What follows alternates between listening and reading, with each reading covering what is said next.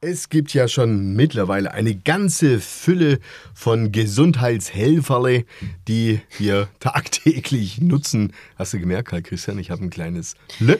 Ja, das war super. Super, ne? Ähm, wir sprechen über die Gesundheit. Wir sprechen über Healthcare im zweiten Teil. Wird es vor allen Dingen um die Zukunft gehen und natürlich auch über die Gegenwart. Wir sprechen ähm, natürlich über die Digitalisierung und auch Individualisierung im Gesundheitssystem. Lieber Karl Christian, hast du denn überhaupt einen solchen Tracker, der alles misst, wie dein Körper so funktioniert? Ja, habe ich. Habe ich selbstverständlich. Ich glaube, ich habe in der Zwischenzeit wahrscheinlich den sechsten ähm, nachdem, nachdem ich mit den vorherigen Angaben nicht zufrieden war. oh je, ob das jetzt Sinn und Zweck dieser Gerätschaften ist, da können wir ja vielleicht nachher noch zu sprechen kommen. Aber seid gespannt beim zweiten Teil über das Gesundheitssystem in Deutschland.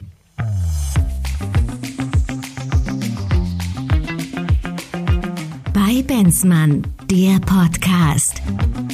Management und Märkte im Wandel mit Rolf Benzmann und Karl Christian Bay.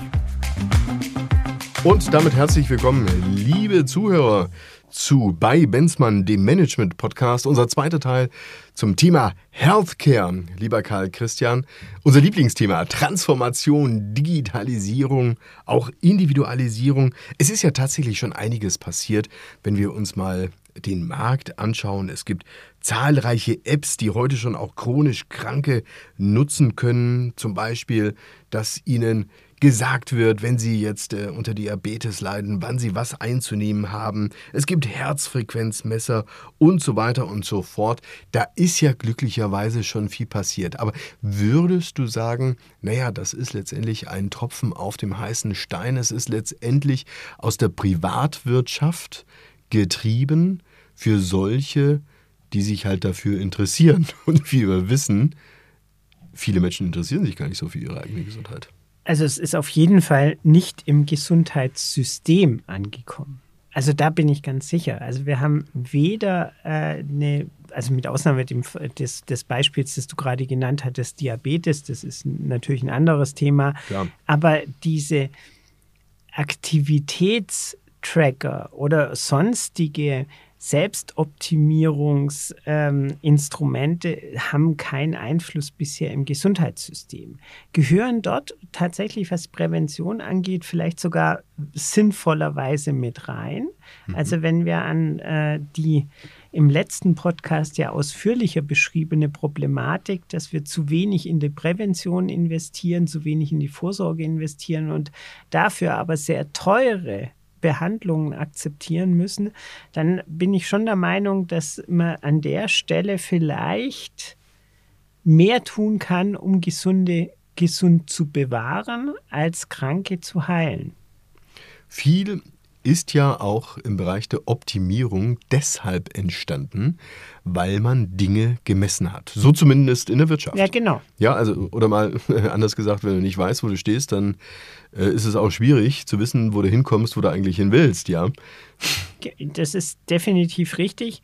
Und ähm, du hattest ja eingangs schon erwähnt, ich bin wirklich sehr froh, dass man sich jetzt im Gesundheitssystem zumindest dieser Transformationsnotwendigkeit und des Digitalisierungsdefizits bewusst zu sein scheint. Also ich finde es ernüchternd, ähm, wie zum Teil die Reaktionen darauf ähm, ausfallen, also auf die Lauterbach-Pläne, die grundsätzlich für mich in die richtige Richtung gehen. Da ist eher die Frage der Geschwindigkeit, da ist eher die Frage des Kontexts, aber grundsätzlich sind sowohl Überlegungen, wie stelle ich Grundversorgung in der Fläche sicher, als auch wie erhöhe ich die Prozessdurchgängigkeit durch Digitalisierung, die richtigen Überlegungen. So, und da gibt es natürlich jetzt ein ganz, ganz, ganz zentrales Thema, und zwar, wo sozusagen alles zusammenläuft, ja. Das ist diese elektronische Patientenakte. Mhm. Diese, witzigerweise, gibt es ja eigentlich schon. Die gibt es ja schon seit 2021, also sogar seit Januar 2021. Doch von den 74 Millionen gesetzlich krankenversicherten Personen wird sie, rate mal, von wie viel Prozent genutzt? einem Prozent. Ja, genau richtig. Aber Ein das- Prozent, das, das- ist ja schon allein ich- eine heftige Nummer. Aber da kann ich dich, äh, äh, lieber Rolf, tatsächlich noch, noch mehr ernüchtern. Aua. Wir haben vor circa zehn Jahren, ich, ich kann mich nicht mehr genau dran erinnern, ein großes europäisches Projekt in der, äh, in der Metropolregion Sachsen begleitet, an dem nicht nur die Gesundheitsträger, insbesondere das Universitätsklinikum äh, Dresden mitbeteiligt waren, sondern auch als Technologiepartner T-Systems, also eine Tochter der Deutschen Telekom.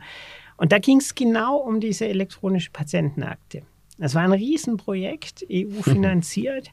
Und wir haben damals versucht, für zwei wesentliche äh, Fallgruppen, nämlich zum einen die, äh, die, die Stroke-Fälle, also die Schlaganfallfälle, zum anderen die herzkoronalen ähm, Anwendungsfälle, über eine elektronische Patientenakte, eine Prozessdurchgängigkeit vom Incident, also vom äh, Zwischenfall bis ins Krankenhaus, in den, in den Vollversorger und vom Krankenhaus dann in der Nachsorge wieder zurück zum Hausarzt zu organisieren. Das ist aber über zehn Jahre her.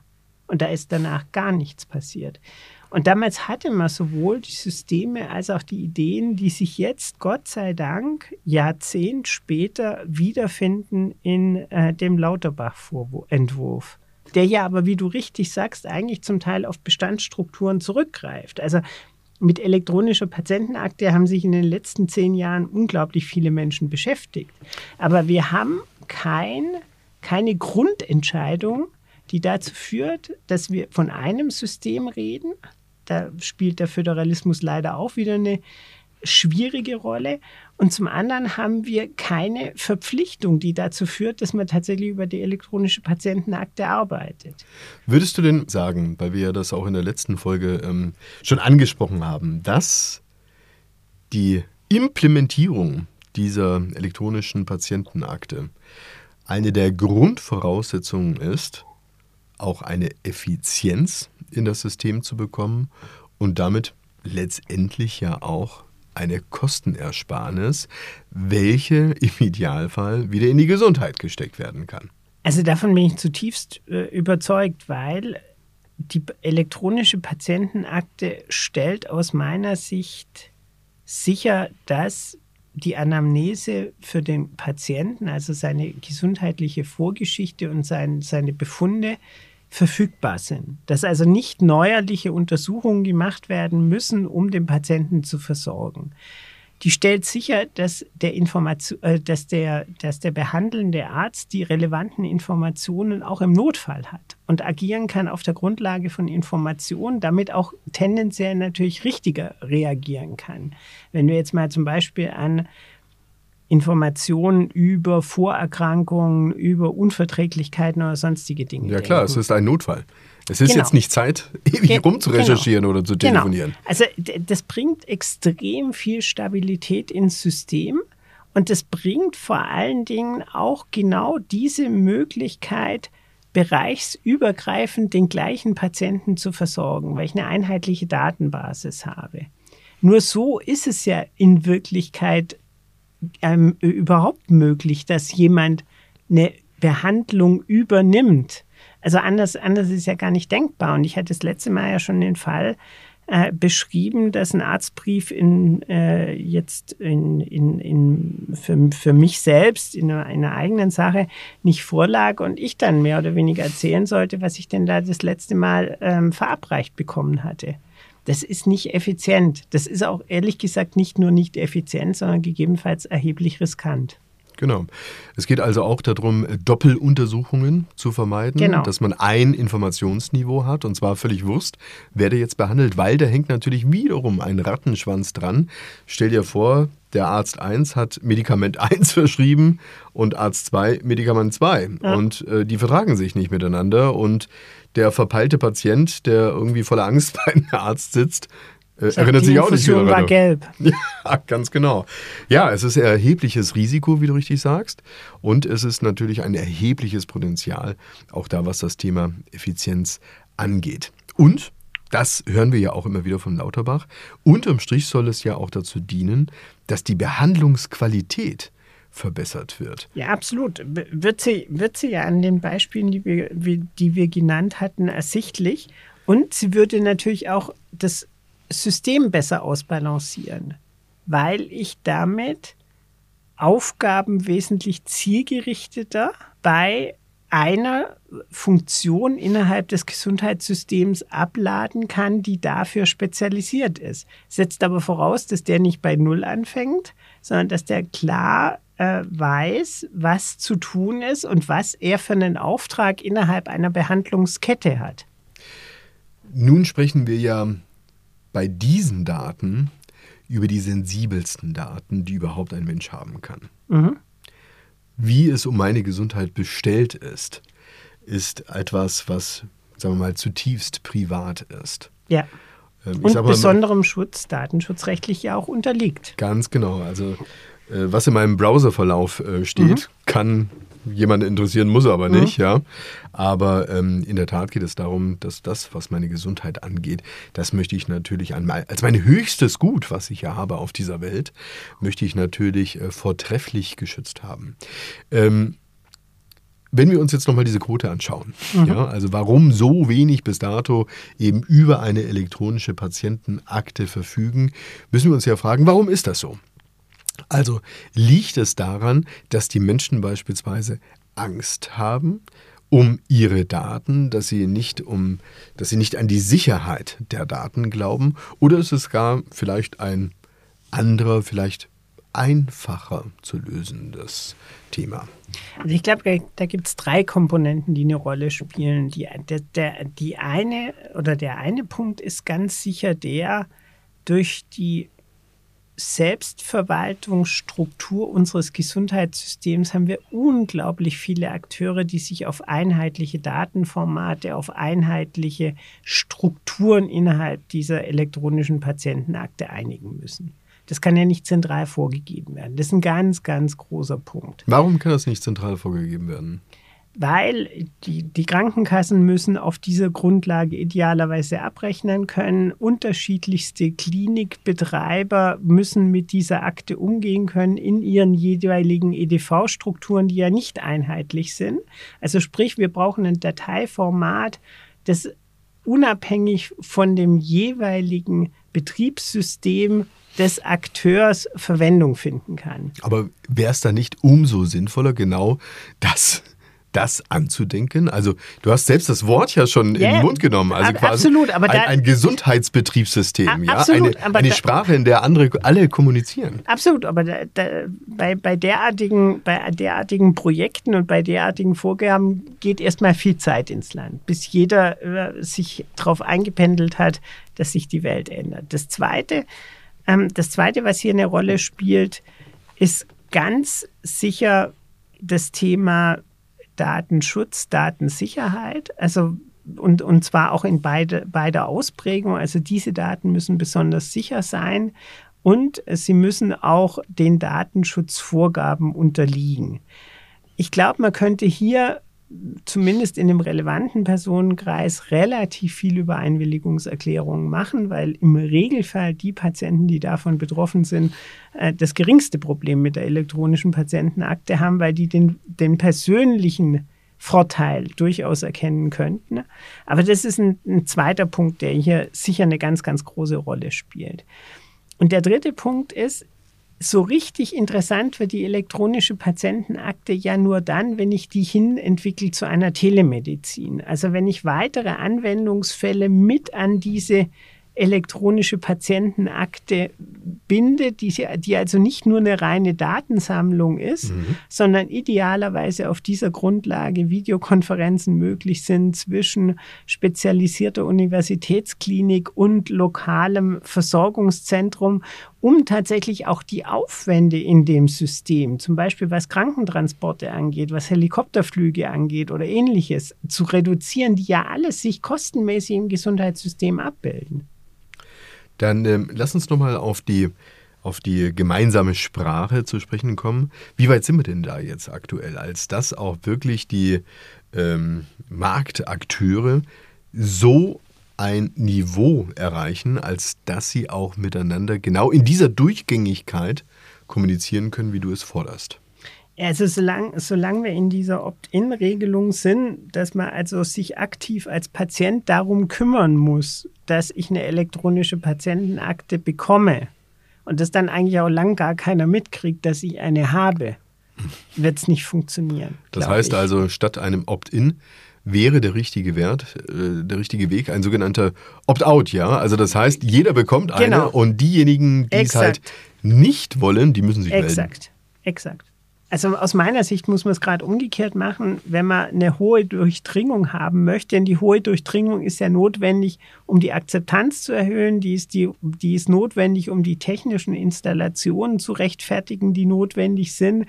Also das ist vom Denkansatz meines Erachtens falsch rum.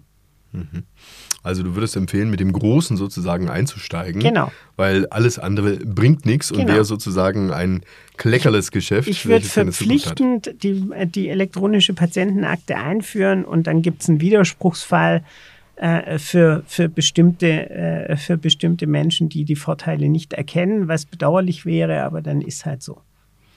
Gehen wir davon aus, es hätten nahezu alle gemacht. Mhm.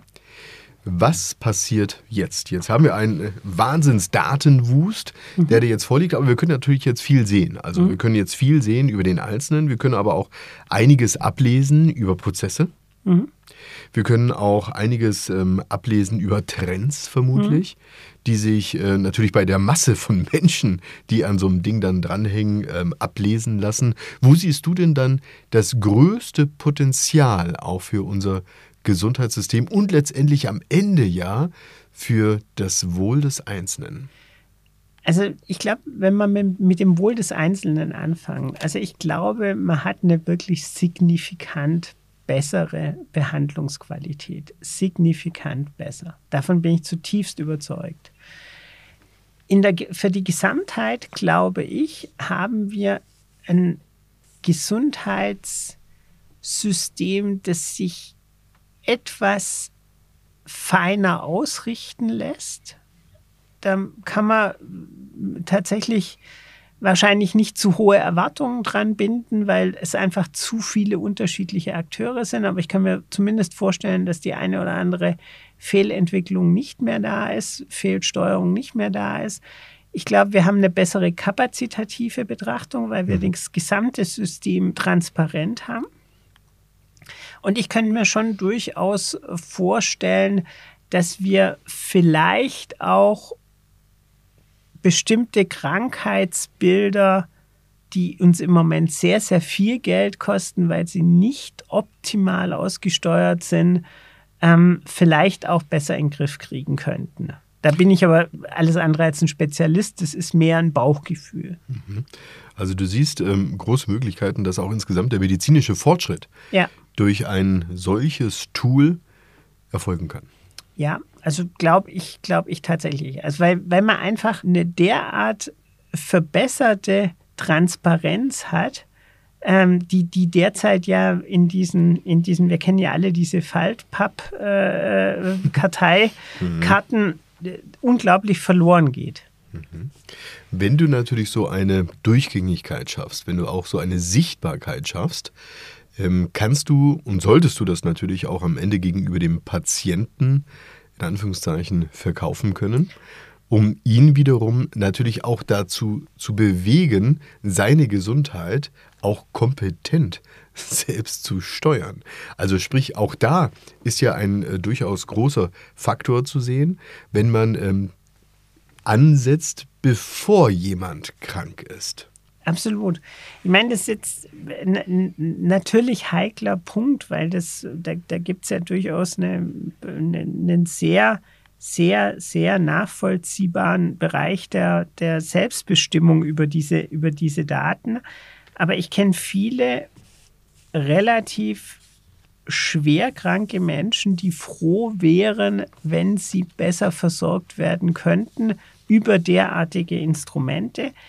Ich kann mir bestimmte Krankheitsbilder vorstellen, gerade die, die auch mit einer sozialen Ächtung verbunden sind, äh, bei denen vielleicht diese hohe Transparenz als zusätzliche Risiko oder als äh, zusätzlicher Malus empfunden wird. Das kann ich extrem gut nachvollziehen. Ich glaube aber, ähm, dass man mit diesen Punkten fundiert begegnen kann. Also das hat, wie eingangs schon erwähnt, viel mit Datensicherheit, viel mit Datenschutzmomenten zu tun. Also dass diese Daten höchst sensibel sind und wie gesagt auch äh, von daher einem, einem, einem maximalen Schutz unterliegen müssen, ist, ist sehr selbsterklärend. Wie bewertest du denn, um hier nochmal einen aktuellen Bezug herzustellen, wie bewertest du denn jetzt ähm, die Krankenhausreform von Lauterbach. Ich habe so ein bisschen das Gefühl, das ist so, so ein bisschen das Pferd von hinten aufgezäumt. Es könnte aber auch sein, dass der Druck so groß ist, dass man eben sofort agieren muss. Also Hintergrund ja, ist, es soll ja mehr in das Ambulante gehen, genau. weniger ins Stationäre. Das bedeutet unterm Strich, dass von den sagen wir, rund 1800 ähm, Krankenhäusern, die wir eben haben, dass diese umgebaut werden, dass es Spezialisierungen geben wird. Aber das wissen wir auch, unterm Strich es weniger geben wird. Ja gut, man kann nicht abschließend äh, äh, beurteilen, inwieweit Lauterbach hier versucht, einer, einer, Insolvenzwelle in den Krankenhäusern, von denen ja, von, von der ja tatsächlich die Rede ist, äh, sozusagen vorzugreifen, indem genau. er sagt, naja, ich brauche eigentlich gar nicht mehr so viele Krankenhäuser, also sprich, ich kann auch mit den Insolvenzen umgehen. Grundsätzlich hat er meines Erachtens in dem Punkt recht, dass er als Strukturthema die flächendeckende Versorgung in hierarchischen Strukturen vorsieht. Das halte ich für absolut richtig. Auch ähm, seine, seine Betrachtung, er hat ja diese drei Level von regionaler Grundversorgung bis zum universitären Vollversorger begriffen, halte ich persönlich für richtig. Das entspricht auch dem, wie wir in, der, äh, in dem vorerwähnten Projekt in, in Sachsen eigentlich, das war etwas feiner differenziert, aber so ganz grob kann man diese, kann man diese Struktur ähm, wiedererkennen. Das halte ich grundsätzlich für richtig.